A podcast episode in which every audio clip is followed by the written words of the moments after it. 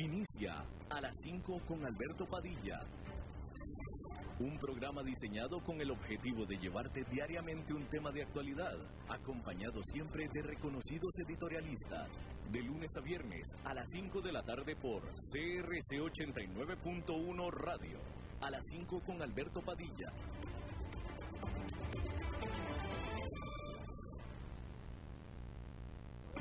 Saludos, bienvenidos a esta emisión de A las 5 con su servidor Alberto Padilla. Muchísimas gracias por estarnos acompañando. Gracias a usted que lo hace en la señal en vivo de la 89.1 FM en Costa Rica a esta hora de las 5 de la tarde. Y también a los que lo hacen en vivo en la señal de Facebook Live en la página de este programa. Gracias a usted que nos escucha en cualquiera de nuestras múltiples maneras diferidas o repetidas comenzando con la repetición de este programa a las 10 de la noche en la 89.1 FM, porque salimos en vivo a las 5 de la tarde y después repetición a las 10 de la noche. A los que nos escuchan en la versión grabada de Facebook Live y también, por supuesto, a los que nos siguen por el formato de podcast a través de las diferentes plataformas Spotify, Apple Podcast, Yahoo Podcast, etcétera, etcétera. A cargo de los incontrolables, el señor David Guerrero, muchos saludos. Y aquí la que ordena, la que dicta, el poder detrás de la corona, la mano que mueve a esta marioneta que soy yo, es la señora Lisbeth Poulet. Cuando las cosas salen bien en este programa, es responsabilidad de Lisbeth Poulet. Cuando algo sale mal, es absolutamente mi culpa. Así es como es, para eso es la jefa, precisamente.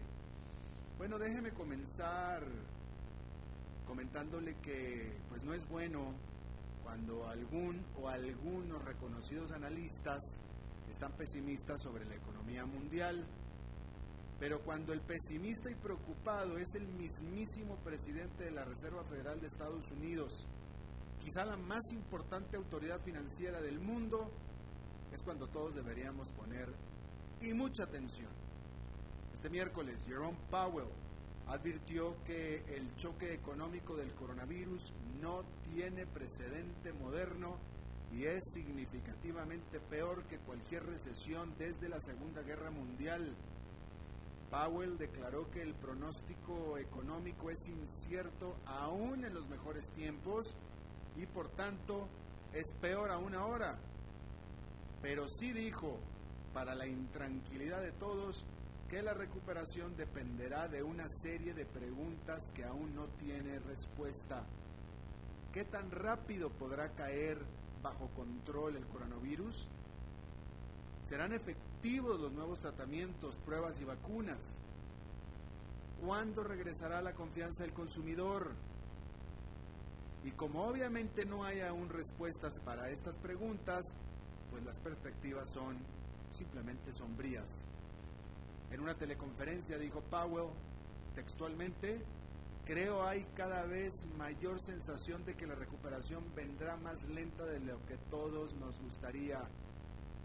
El Banco Central de Estados Unidos ha respondido al choque económico por la pandemia tirando a las tasas de interés hasta casi cero y acelerando su programa de compra de bonos del gobierno y valores respaldados por hipotecas tomado medidas para mantener la normalidad en los mercados financieros, mientras que ha tratado de mantener el flujo de créditos para las empresas, gobiernos locales y ciudadanos.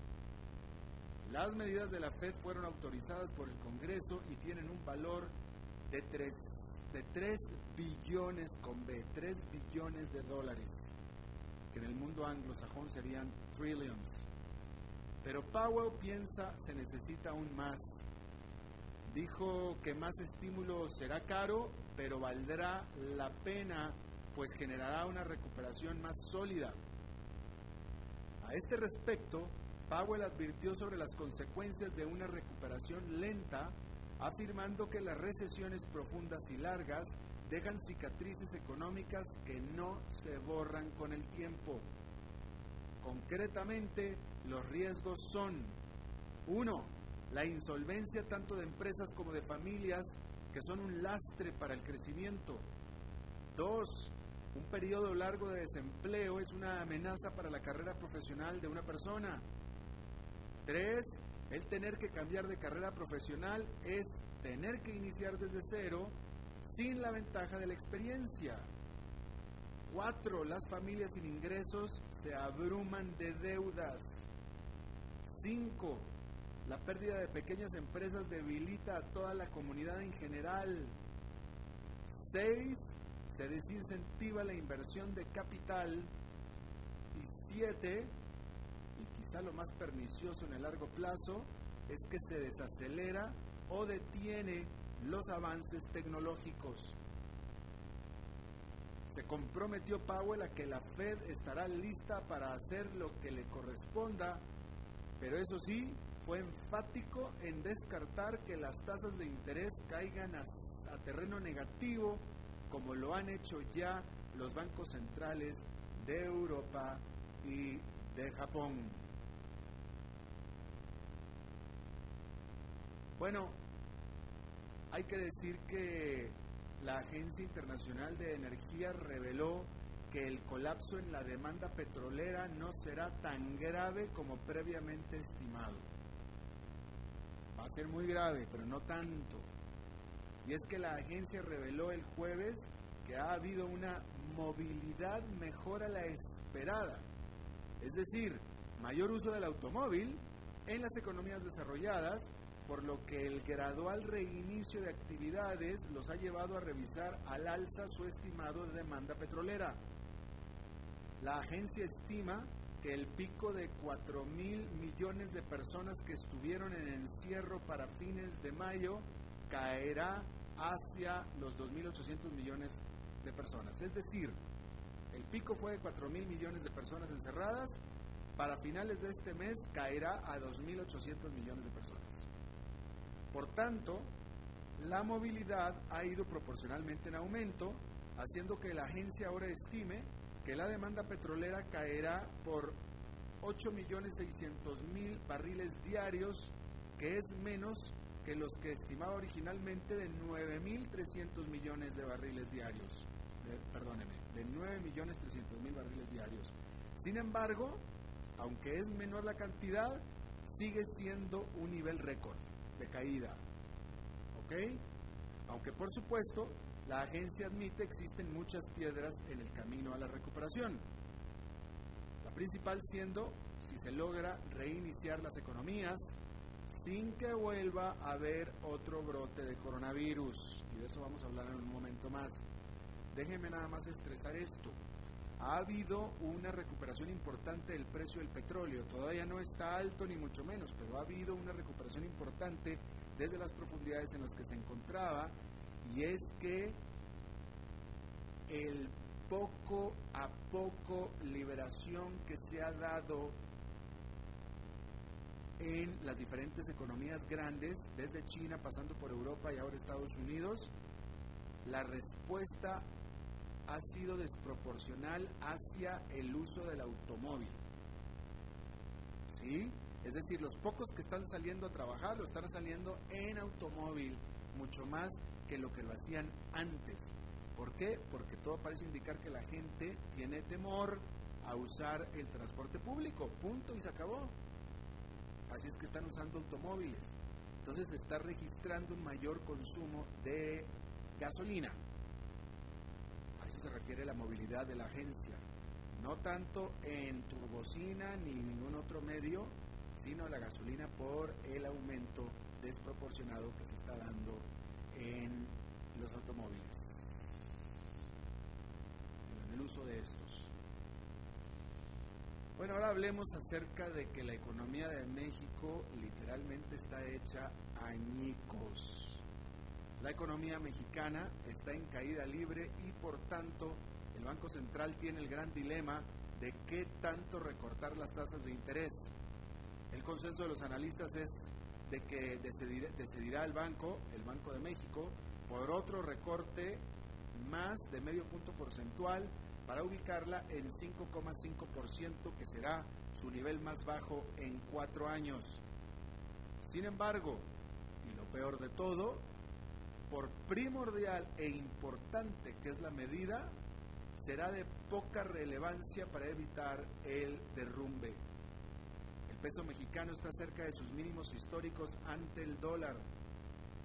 El Economist, The Economist Intelligence Unit estima que de las 42 economías más grandes del mundo, México será la que más caiga este año con un 10%. La Agencia de Desarrollo Social Mexicana, Coneval, estima que una contracción económica de solamente el 6% hundirá a 10 millones de mexicanos en la pobreza. Esto es el 8% de la población este año.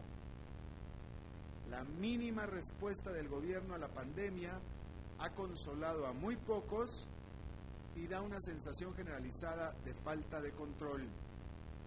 Este fin de semana comenzará a liberarse las restricciones sobre la economía formal, pero se espera que continúen en las grandes ciudades. Mire, en el caso de México, claro, todo el planeta está sufriendo económicamente por la pandemia, todo el planeta, eso nos queda perfectamente claro. Pero si de todo, el tu, si de todo tu mundo, que en este caso vamos a hablar de las 42 economías más grandes de este mundo, si de las 42 economías más grandes, de las cuales seguramente estás dentro de las primeras 15, si no es que dentro de las primeras 10, como es el caso de México, y tú eres la que más va a caer, entonces tú tienes un problema dentro, que no es nada más la pandemia, ¿va? Ese es el punto que estoy tratando de hacer. América Latina va a caer, según la CEPAL, un 5,5% en su conjunto. México va a caer, en el mejor de los casos, un 7%. The Economist Intelligence Unit está diciendo que hasta un 10%. Bueno, México no puede culpar a la pandemia o al mercado externo o al sector externo por esto, ¿va? O sea, trae un problema ahí adentro. La economía mexicana ya traía su propio coronavirus desde, desde antes, clarísimamente. Tan clarísimamente que el año pasado la economía de México cayó 0,1%. Es decir, la, la, economía de México cerró el 2019 con recesión económica. Y eso fue mucho antes de la pandemia. Y eso fue con Estados Unidos creciendo vigorosamente.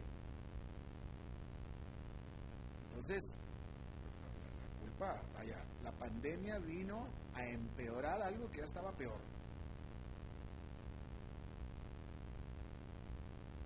Y este presidente no había hecho nada y no hizo nada cuando su país decreció 0,1% durante su primer año de mandato. No hizo nada. Al contrario, ¿qué fue lo que hizo? Decir que vamos muy bien. Esas fueron sus palabras textuales, vamos muy bien. Y ahora que cayó la pandemia y que México está cayendo entre un 7 y un 10%, ¿qué fue lo que dijo el presidente? Porque eso fue lo que dijo y lo dijo por eso. Esta crisis nos viene como, como anillo al dedo. Eso fue lo que dijo.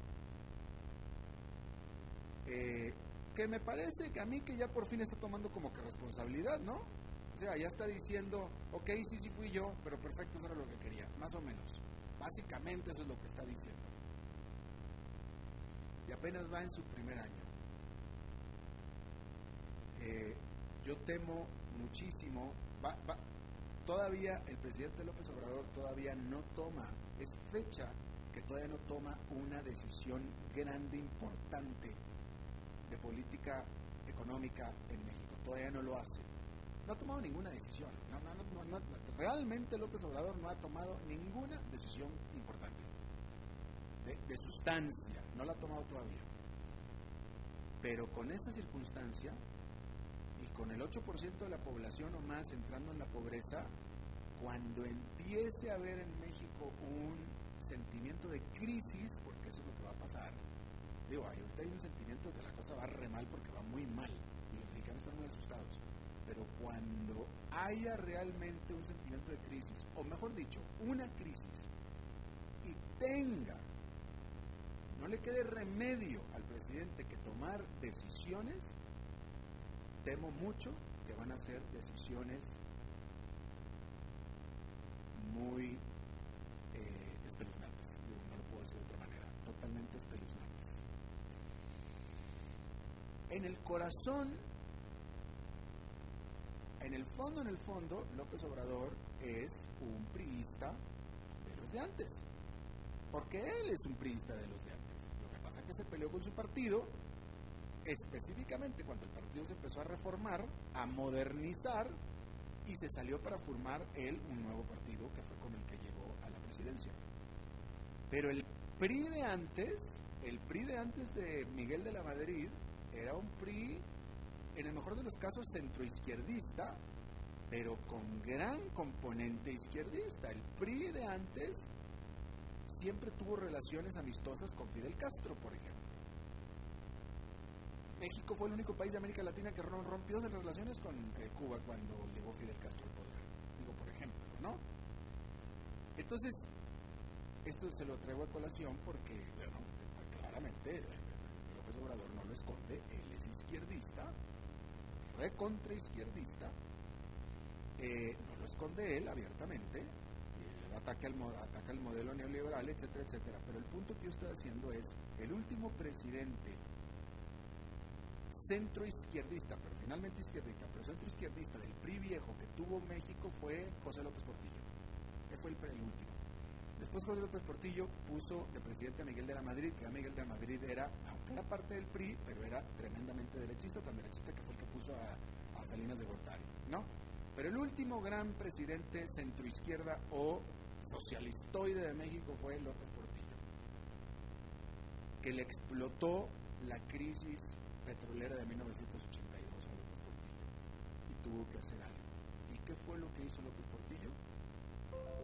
Nacionalizó la banca mexicana, la nacionalizó toda, el sistema financiero, toda la banca, la quitó de las manos privadas, la nacionalizó y culpó a los empresarios culpó a los empresarios. Me acuerdo muy bien de la frase que él usó cuando nacionalizó la banca. Ya nos saquearon, no nos volverán a saquear, lo dijo cuando echándole la culpa a los empresarios por haberse llevado los dólares, según él. ¿No?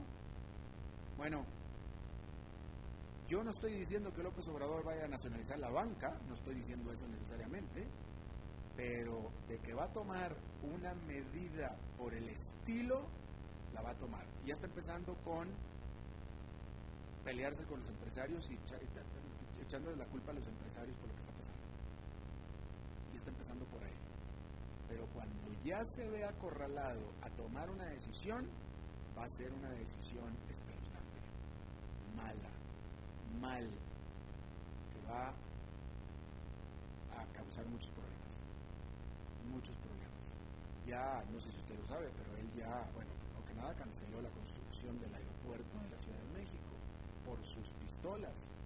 Y hace eh, un par de meses canceló la construcción ya casi a punto de terminar con una inversión de más de mil millones de dólares, mil millones de dólares de una gran, gran cervecera en la ciudad de Mexicali, Baja California, una cervecería para exportar cerveza a Estados Unidos. Por sus pistolas la canceló. Bueno, pues por ahí va a andar la cosa, ¿eh? Cuando tenga que tomar una decisión mayor. Eso es lo que me temo y creo que tengo muchísima razón en temerlo. Bueno, la Organización Mundial de la Salud advirtió de que, fíjense la advertencia, de que podría ser hasta cinco años para traer bajo control al COVID-19 e incluso el coronavirus o este coronavirus nunca vaya a ser eliminado de la faz de la Tierra. Dijo que podría, la, OMC dijo que podría convertirse en un, eh, en un virus endémico, aunque eso sí, manejable, como manejable llegó a ser, por ejemplo, el HIV, el VIH, ¿no? Por otro lado, eh, en España, que estaban esperando un estudio muy con mucha expectativa, y pues este estudio causó mucha desilusión porque eh, se hicieron pruebas a 5% de la población española, es decir, a 2 millones de españolas se hicieron pruebas de coronavirus. Y personas que eh, habían sido infectadas, eh, bueno, es decir, perdóneme, le hicieron la prueba a 5 millones de españoles, de todos los españoles, al 5%, de todos los españoles le hicieron la prueba y resultó que 2 millones de ellos, nada más, habían tenido el coronavirus. ¿Sí? Pero el punto es que se descubrió que no están ni cerca para haber alcanzado la inmunidad de rebaño, en lo más mínimo. Es decir, que no son inmunes. Con todo lo que sufrieron y todo lo que pasó, no son inmunes y podría perfectamente volver a suceder. Y ese es el meollo de este, de este asunto, de esta nota, ¿no? Antes de ir a la pausa, déjeme nada más le doy eh, un ejemplo de lo que está pasando en algunas partes del mundo. La más grande aerolínea de Brasil, que es la GOL, líneas aéreas, planea la reapertura de tres de sus eh, bases, de tres de sus eh, hubs, hacia el, hacia el final de este mes y empezar gradualmente a echar las alas a volar. ¿Sí? Pero esto es en un contexto en el que Brasil en este momento está teniendo, hoy tuvo 13.700 nuevos casos de coronavirus. Brasil, hoy. Y 835 muertos en lo que va del día de hoy. Jamás en lo que va del día de hoy, 13.800 nuevos casos y 835 muertos. Que olvidémonos de los muertos, muertos ya están. Hablemos de los casos. Tiene en total de casos 200, 203.000 y se han descubierto 13.700 nada más hoy. Y aún así, la aerolínea más grande de Brasil va a comenzar a volar. Y lo mismo está pasando en Estados Unidos. Están empezando a abrir con todavía en Estados Unidos, donde hoy se reportaron 24 mil nuevos casos. Y hay 1.400.000, más de un millón, casi 1.500.000 casos en, Estados Unidos. El punto que estoy tratando de hacer es que ya evidentemente algunos países están tomando una decisión de tenemos que abrir sea como sea y vamos a tener que hacerlo y vamos a tener que controlar esto abiertos a ver cómo lo hacemos que al final del camino significa que le están poniendo precio a las vidas ¿no? porque si antes habían cerrado porque las vidas no tenían precio pues ahora ya se decidió que sí tienen un precio ¿cuál es? no sabemos pero están yéndose por el camino de Suecia eso es lo que están haciendo se están yendo por el camino de Suecia vamos a abrir vamos a operar y que sea lo que tenga que ser. Básicamente lo que están diciendo. Suecia, que nunca cerró la economía, tiene 673 nuevos casos el día de hoy, tiene 3.500 muertos, tiene una tasa de mortandad por cada millón de habitantes de 349, pero con la economía abierta. Suecia tiene el doble de habitantes que Costa Rica. ¿Usted sabe cuántos, cuántos, cuántos muertos por millón de habitantes tiene Costa Rica? Uno. Uno. Suecia tiene 349. Suecia nunca cerró su economía, en teoría sigue operando la economía bien. Costa Rica con la economía cerrada y moribunda. ¿Valió la pena? No sé qué piensa usted vale la pena ponerle precio a, la, a, las vidas de las personas, porque eso es lo que están haciendo, están poniendo un precio. Pues bueno, esto pasarán 150 años y lo, estaremos, estarán eh, viendo nuestros tataranietos en los libros de la historia, este tipo de decisiones que estamos tomando en este momento. Vamos a hacer una pausa y regresamos con nuestra entrevista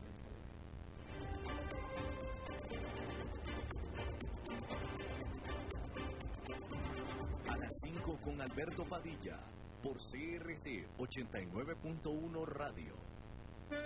Tinto, blanco, rosado, espumante, seco, dulce.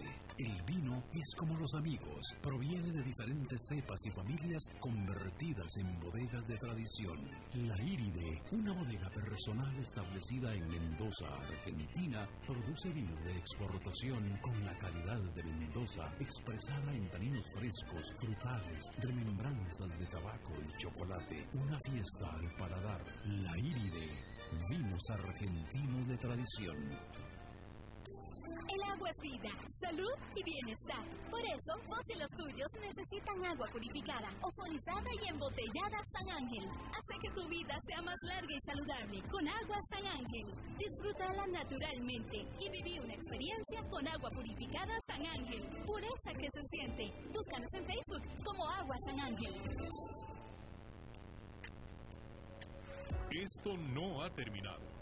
Hoy más que nunca debemos seguir con los protocolos ya conocidos como lo son el del estornudo, el de la tos, el de seguir lavándonos las manos, el de no saludarnos con abrazos ni besos, de no exponernos, de no salir a lugares públicos, de guardar y respetar la distancia físicamente. Igualmente, acatemos y respetemos las nuevas regulaciones de restricción vehicular sanitaria. Solo unidos podemos salir adelante. Hacelo por vos, por tu familia Hagámoslo por Costa Rica. Sigamos en casa. Un mensaje de la Cámara Nacional de Radiodifusión y esta emisora. Desde Maipú, Mendoza, la tierra del olivo nos llega aceite de oliva laur. Su delicada y elegante textura, así como su afrutado aroma vegetal, lo convierten en un aceite especial para paladares exigentes. Disponible en tres variedades: Laur Cruz de Piedra, Laur Aceite de Oliva Extra Virgen y Laur Gran Mendoza Aceite de Oliva Extra Virgen. Lo mejor de tres zonas en una sola botella. Galardonado con el Gran Prestige Gold en el Terra Olivo 2018. Aceites de oliva Laur no pueden faltar en tu mesa. De venta en todas las tiendas, don Fernando.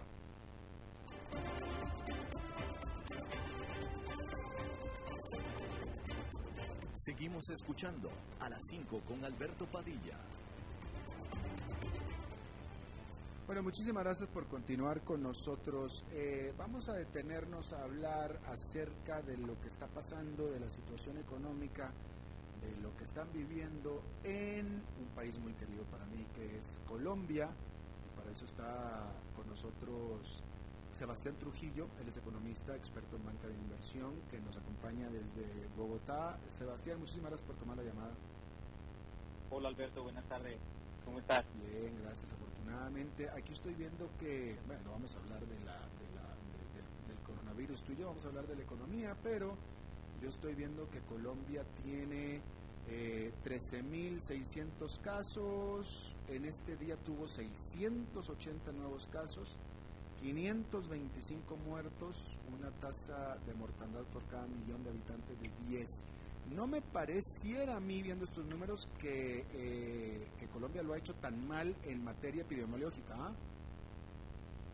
De acuerdo contigo, Alberto. Creo que el gobierno ha venido tomando las medidas necesarias en el momento oportuno. Desde Colombia impuso una cuarentena a nivel nacional el 25 de marzo y previamente se habían comenzado a tomar otro tipo de medidas de cierre de fronteras, cierre de fronteras locales y distanciamiento social. Entonces yo creo que como tú dices, los, los resultados de Colombia, si los ponemos en un contexto muy amplio internacional, no son malos en materia del COVID. Claro. Eh, ahora, la, hasta ahora la empresa latinoamericana más grande que se ha declarado en bancarrota desde que empezó la pandemia, pues es tristemente una colombiana que es Avianca. Pero Avianca ya tenía sus propios problemas financieros que no tienen nada que ver con la economía de Colombia, ¿no es cierto? De acuerdo.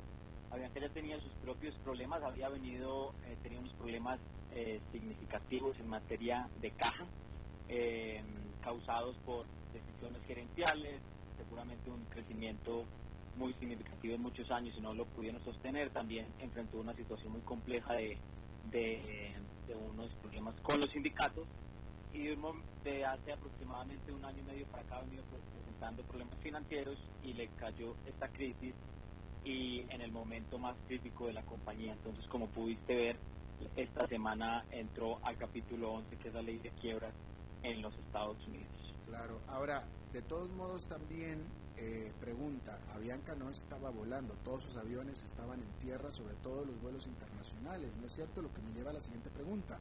Eh, ¿Colombia cerró sus fronteras? ¿No, ¿No están llegando viajeros de ningún lado? Colombia cerró sus fronteras, en efecto. Los únicos vuelos internacionales que hay en Colombia son los vuelos humanitarios de colombianos que se quedaron en el exterior por motivos del cierre de fronteras de sus países y viceversa, nacionales de otros países que, por ejemplo, esta semana un vuelo de Air France envió un vuelo humanitario para llevar franceses de Colombia a Francia. El resto, todos los vuelos, todos los aviones están en tierras de Bianca y de todas las demás aerolíneas. Eh, de tal manera que eso significa que hay serios problemas, serios retos económicos en Colombia, entonces.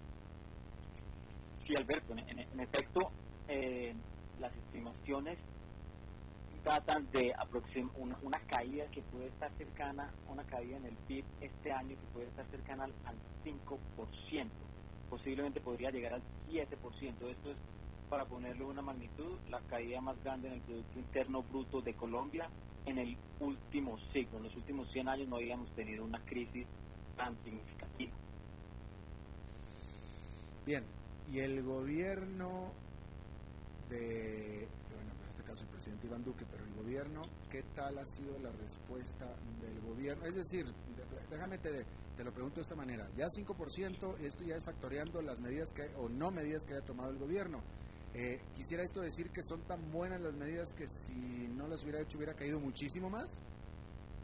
En efecto, en efecto, las medidas creo que han, han, sido en la, en, la, en la dirección correcta.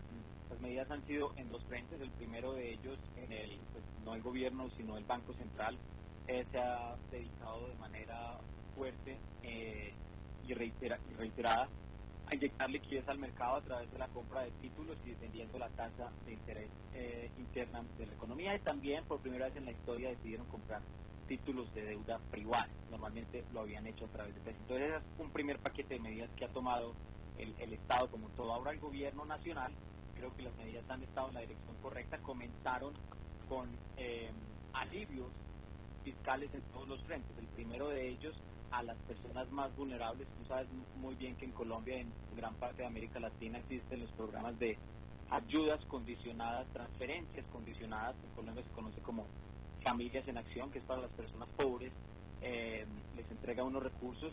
En el caso, cuando comenzó la pandemia, se incrementaron esos recursos y además de ello, se focalizaron recursos adicionales para entregarle a 2.7 millones de hogares que no hacían parte de los programas ya existentes del Estado. Estos, estos eran básicamente familias que no eran pobres, pero que eran vulnerables y estaban cayendo en la pobreza porque eran informales y con la caída en la economía podían convertirse en pobres. Entonces el gobierno les ha dado recursos aproximadamente esto es muy poco, pero es, es muy bien intencionado, 40 dólares aproximadamente cada mes a 2.7 millones de hogares. Y el otro paquete de medidas gruesos ha tenido que ver con el sector eh, empresarial.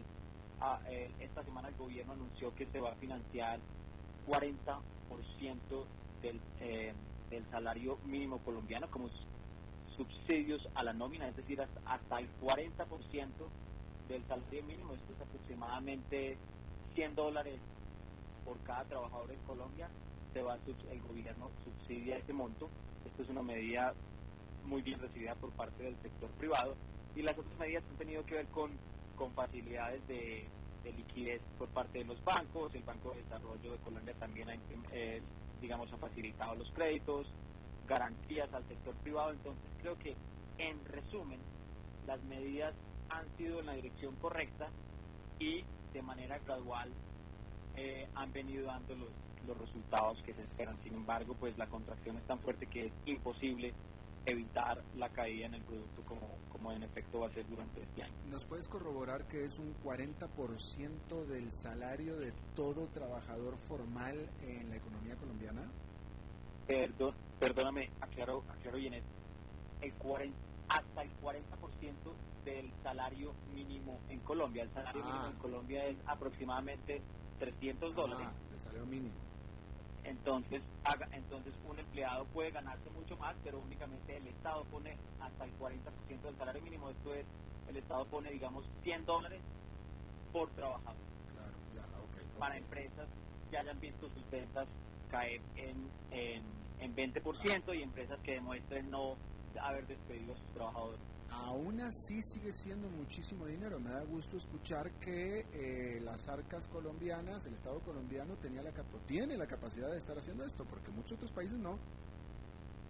En efecto, este, y, este es el gran tema eh, que está en el que está navegando la, la autoridad fiscal en Colombia. El déficit fiscal también está previsto en el en el escenario, digamos, que la economía crezca 5%, el déficit fiscal está previsto para que sea 6.4%. Es decir, las autoridades económicas han accedido a través del comité de la regla fiscal. El comité de la regla, la regla fiscal en Colombia, como tú sabes, es el mecanismo que, que obliga al gobierno a ahorrar en vacas gordas de ingresos fiscales y a gastar cuando estamos en vacas flacas. En este momento el comité decidió que Colombia tiene que gastar más y por lo tanto autorizó un déficit fiscal para el gobierno central de 6.4%. Ese es el, eh, digamos, el, el, balance delicado que tiene que encontrar el gobierno porque la situación fiscal en Colombia, si bien es robusta, pues tampoco es extremadamente holgada. Entonces es, es delicado encontrar ese balance para cualquier ministro de Hacienda. Claro. Y ahora, eh, hay otra variable aquí encima de todo esto y es una devaluación importante del peso colombiano ante el dólar, ¿no es cierto?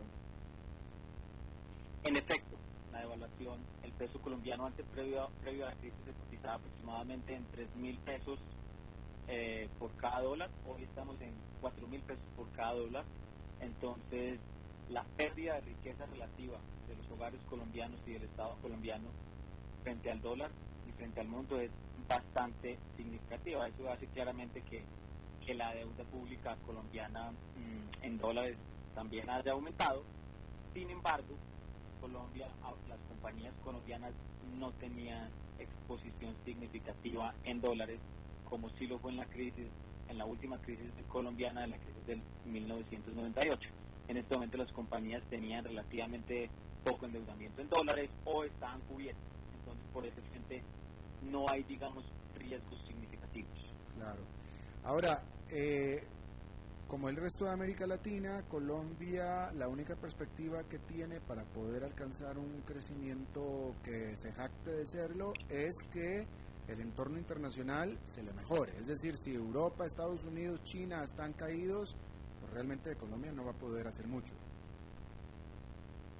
Sí, en, efecto la situación la situación no es prometedora porque tú recuerdas en la, en la crisis del 2008 todo el mundo estaba mal pero China estaba creciendo casi al, al 7-8%.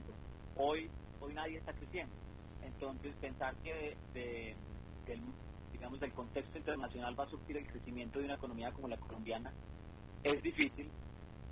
Mayor aún teniendo en cuenta la caída en los precios del petróleo, una economía como la colombiana que tú muy bien sabes depende mayoritariamente del precio de los commodities. Entonces, la posición externa de Colombia en el frente de generación de ingresos es débil y por lo tanto las medidas deberían ser enfocadas a un, eh, digamos, a promover el crecimiento a través del mercado interno y a través de una política fiscal contracíclica. Es la única forma en que yo creo que la economía se puede recuperar. El Estado tiene que jugar un rol preponderante en estos momentos y en estos momentos me refiero uno o dos años o un mediano plazo claramente.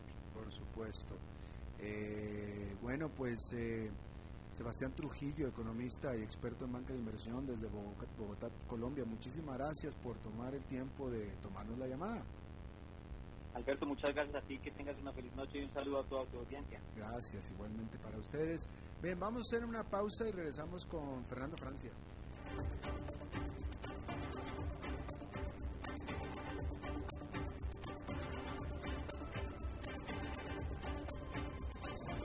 A las 5 con Alberto Padilla, por CRC 89.1 Radio.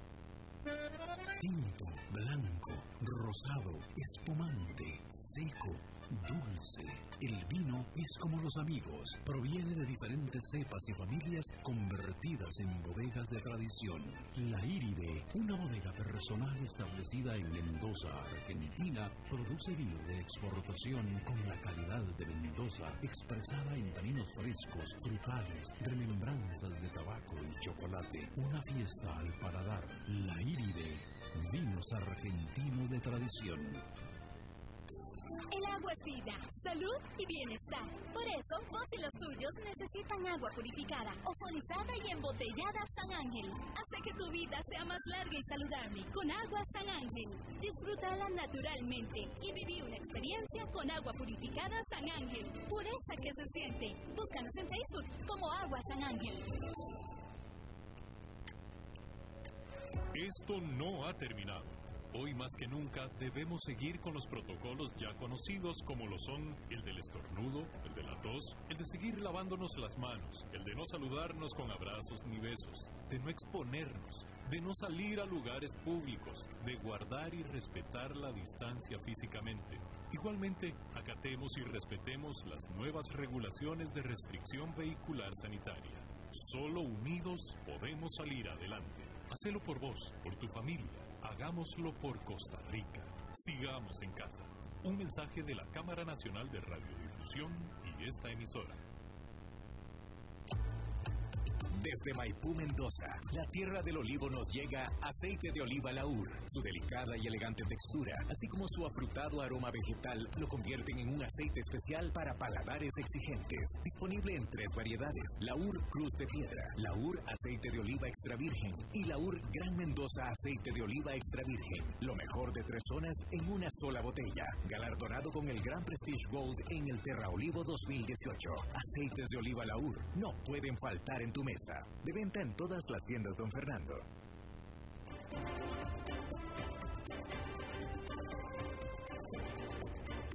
Seguimos escuchando a las 5 con Alberto Padilla.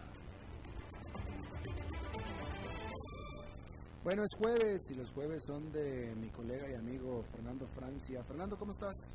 Muy bien, muy bien. ¿Cómo estás vos? Ya listo para esta apertura gradual que tenemos en Costa Rica. Desde hace rato que estaba listo. Desde que empezó el encierro. Desde que empezó el encierro estoy listo para la apertura, definitivamente. sí, sí, sí. Bueno, no sabemos si está listo, si ha estado listo y si estará listo el gobierno en general para afrontar estos temas complicados. Y de eso quiero hablar un poquito hoy, Alberto. En los últimos días hemos oído a cada rato de las dificultades de los gobiernos en estos tiempos de pandemia para hacer su gestión pública, de la difícil situación que se vive en todo el mundo. Eso ya está claro y hemos hablado demasiado. Pero como tanto sucede, comenzamos a escuchar sobre diversas disciplinas que se ponen, digamos, de moda debido a las circunstancias. Ahora es común escuchar que, afloran los epidemiólogos, bueno, los que son y los que se creen, ¿no? que opinan tanto. Los estadísticos, ¿no? Por ejemplo, quienes manejan a la perfección los números y hasta pueden hacer proyecciones sobre el progreso de la enfermedad. Igualmente, hay de los que son y han estudiado y los que creen y montan una hoja de Excel con algunos datos y ya eh, parecieran estadísticos. Pues en esas mismas características aparecen ahora quienes son expertos en comunicación en crisis y opinan de cómo debería comunicar un gobierno, por ejemplo, sobre los acontecimientos de la pandemia. Que si debe hacerse conferencias diarias, que si no, que si en presidencia, que si en el Ministerio de Salud, que si debe aparecer el presidente o no debe aparecer. Bueno, la comunicación política o comunicación de gobierno es toda una disciplina que lleva unos cuantos años estudiándose. Se dice que desde los años 20 del siglo pasado, el siglo XX, eh, en Estados Unidos principalmente habría comenzado y también se dice que fue el presidente estadounidense Eisenhower el primero en contratar especialistas de comunicación para su campaña de 1952 y su posterior reelección en el 56. Recordemos que él fue presidente entre el 53 y el 61 en doble eh, periodo. Pero la comunicación de campaña y la de gobierno, aunque mantienen mismos orígenes y a ambos se les llama comunicación política, son bastante distintas. También es distinta la comunicación de crisis, toda una rama con sus especificidades, que tiene puntos en común con la comunicación política, especialmente cuando la crisis es durante una campaña o cuando la crisis es de un gobierno, por ejemplo. Justamente la comunicación en tiempos de crisis, sea una crisis muy localizada y pasajera de unas horas o días, o sea una crisis mundial que podría durar meses o años, es la que está muy en boga en estos momentos. Algunos autores investigadores en la comunicación de gobierno, en comunicación de crisis, por ejemplo, José Carlos Lozada, Marcos Mena, Ismael Crespo, María José Canel, Mario, Mario Rorda, son algunos eh, más que hay en esta disciplina que puede decirse joven, digamos, en tanto las disciplinas de estudio. Los nombro para que la gente que quiera ahondar en esto pueda buscarlos por ahí. ¿Hace bien el presidente en salir a hablar en las conferencias de prensa diaria? ¿Se desgasta su figura? ¿Crece su popularidad? Bueno, depende de qué tan efectiva sea esa comunicación y qué tan efectiva perciba la población esa gestión. La percepción es un tema primordial en la gestión de la crisis, especialmente en temas de gobernanza. La crisis no solo acaba cuando termina el problema principal, la pandemia, un huracán, la aparición de un acto de corrupción, sino que se acaba cuando el público, la gente, perciba que se acaba. Mientras eso no suceda, la crisis continúa, al menos en su aspecto de comunicación. Los gobiernos o cualquier organización deben estar preparados para las crisis, que pueden aparecer en cualquier momento. Hay muchas etapas previas que se deben tomar en cuenta en la comunicación de crisis. Algunas de ellas son contar con un plan previo que pueda contener estrategias, un comité de crisis definido, por ejemplo, un manual de actuaciones, vocerías, bueno, saber en qué medios, cuáles son los aliados, etcétera. Es decir, que la organización esté preparada de antemano para una crisis cualquiera sea. Además, se debe mapear los temas sensibles y críticos que puedan generar una crisis. Y si se puede evitar, mejor, ¿no? actuando previamente. Obviamente, al inicio de una crisis hay que determinar cuál es eh, el centro de esa crisis. Ahora es fácil porque, bueno, la pandemia, pero eh, hace poco hubo otras crisis en el gobierno. ¿En qué área se desarrolla esa crisis y cuáles son los temas situacionales que generan la crisis? Según las respuestas a eso, bueno, ahí eh, ese, ese diagnóstico se tomarán decisiones. Ahora, cuando la crisis ya estalla, sea por un evento extraordinario o externo a la organización o incluso uno interno, las primeras horas son esenciales. Se debe actuar de inmediato y según ese manual de crisis del que hablábamos, si se tiene. Además, se debe elaborar rápidamente mensajes de contención, que son los que se brindan mientras se investiga a profundidad el tema, y generar mensajes clave para instalar una narrativa propia desarticular la narrativa contraria, lo que dicen los contrarios. Luego, actuar según un plan estratégico. Al finalizar la crisis, la evaluación es fundamental para tomar lecciones aprendidas. Estos son un poco los pasos muy esquemáticos de cómo actuar estas cuatro etapas de un proceso lógico de comunicación en crisis. Pero volviendo a la crisis por la enfermedad del COVID-19, ¿debe el presidente estar en las conferencias? Bueno, evidentemente si son diarias durante más de dos meses, no puede ni debe estar todos los días. Pero tal como lo recomiendan varios académicos en el tema, depende de la gravedad de la crisis, el vocero debe ser la más alta autoridad de la organización para dar confianza al público meta y para mostrar la preocupación de la organización respecto al tema. En este caso, pues es un gobierno y esa figura alta sería el presidente y obviamente pues el ministro del ramo. Los gobiernos tienen mucho temor de las crisis, pero hay crisis y crisis. La crisis interna, por mala gestión, no las quiere nadie. En el caso de la administración Alvarado, eh, pues está la crisis por la UPAD, la sanción de la Contralora a la ministra de Hacienda, la renuncia de Edna Camacho tras el escándalo de Aldesa, altos funcionarios con impago de impuestos, entre otros. Pero las crisis externas a veces les sienta bien a los gobiernos. Suena cínico decirlo, pero estrictamente desde la comunicación política, las crisis son oportunidades de retomar el rumbo de la aceptación ciudadana o del derrumbe. Recordemos el alza de la popularidad de Luis Guillermo Solís en noviembre del 2016 con el huracán Otto y las propias mediciones de la popularidad de Carlos Alvarado, que en este periodo parecen haber subido según investigaciones de la Universidad de Costa Rica. Pero vemos también la otra cara, la popularidad, por ejemplo, de Andrés Manuel López Obrador en México, que pasadas las elecciones mantenía su altísima aceptación y mientras va pasando la crisis la va perdiendo día a día según las encuestas de la consulta Mitowski, entre otras que se pueden ver eh, allá en, en México. Pues esto es un poco que quería comentarles hoy sobre comunicación en crisis y ya que estamos en una especie de crisis permanente por un buen rato, pues eh, a ver cómo cómo reaccionan no solo los gobiernos, sino todas las organizaciones respecto a, la crisis y eh, cómo la toman como oportunidad para quizás pues crecer de alguna manera, ¿no? Claro. Eh, ¿Por qué no formalizamos ya de una vez el anuncio y la relación comercial, Fernando, y das tu número telefónico y así ya te cobro? Bueno, pues excelente, excelente. La gente que me quiera contactar puede hacerlo en Facebook, puede hacerlo en cualquier red social. Ahí en Fernando Francia me encuentran enseguida. Perfecto. Eh, eh, Ángelo, ah, prepara la factura para Fernando Francia, por favor, porque ya se convirtió en patrocinador oficial de este programa.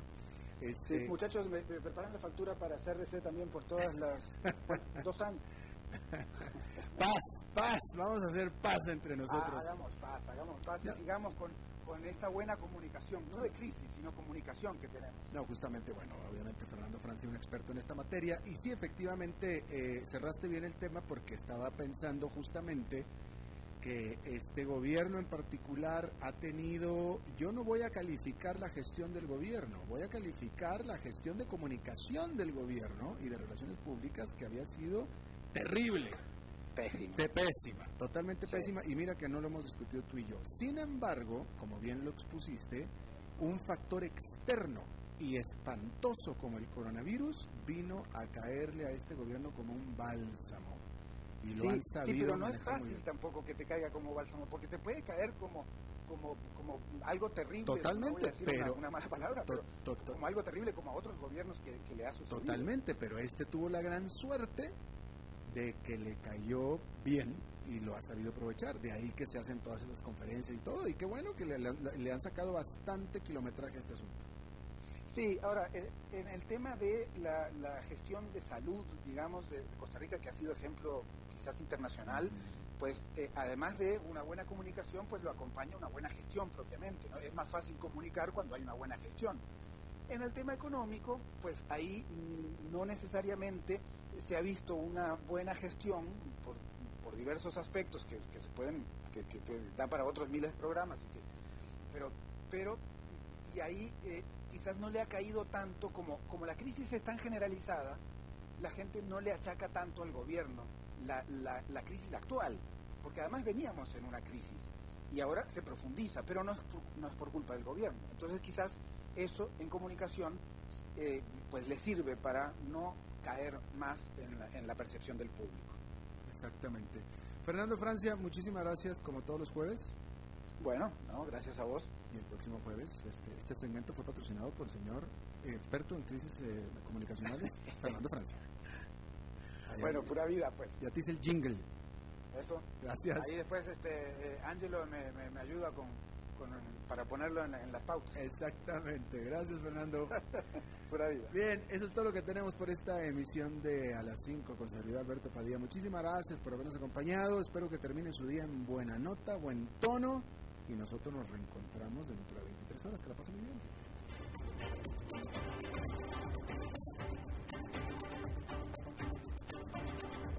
Concluye a las 5 con Alberto Padilla. Un programa diseñado con el objetivo de llevarte diariamente un tema de actualidad, acompañado siempre de reconocidos editorialistas, de lunes a viernes a las 5 de la tarde por CRC 89.1 Radio. A las 5 con Alberto Padilla,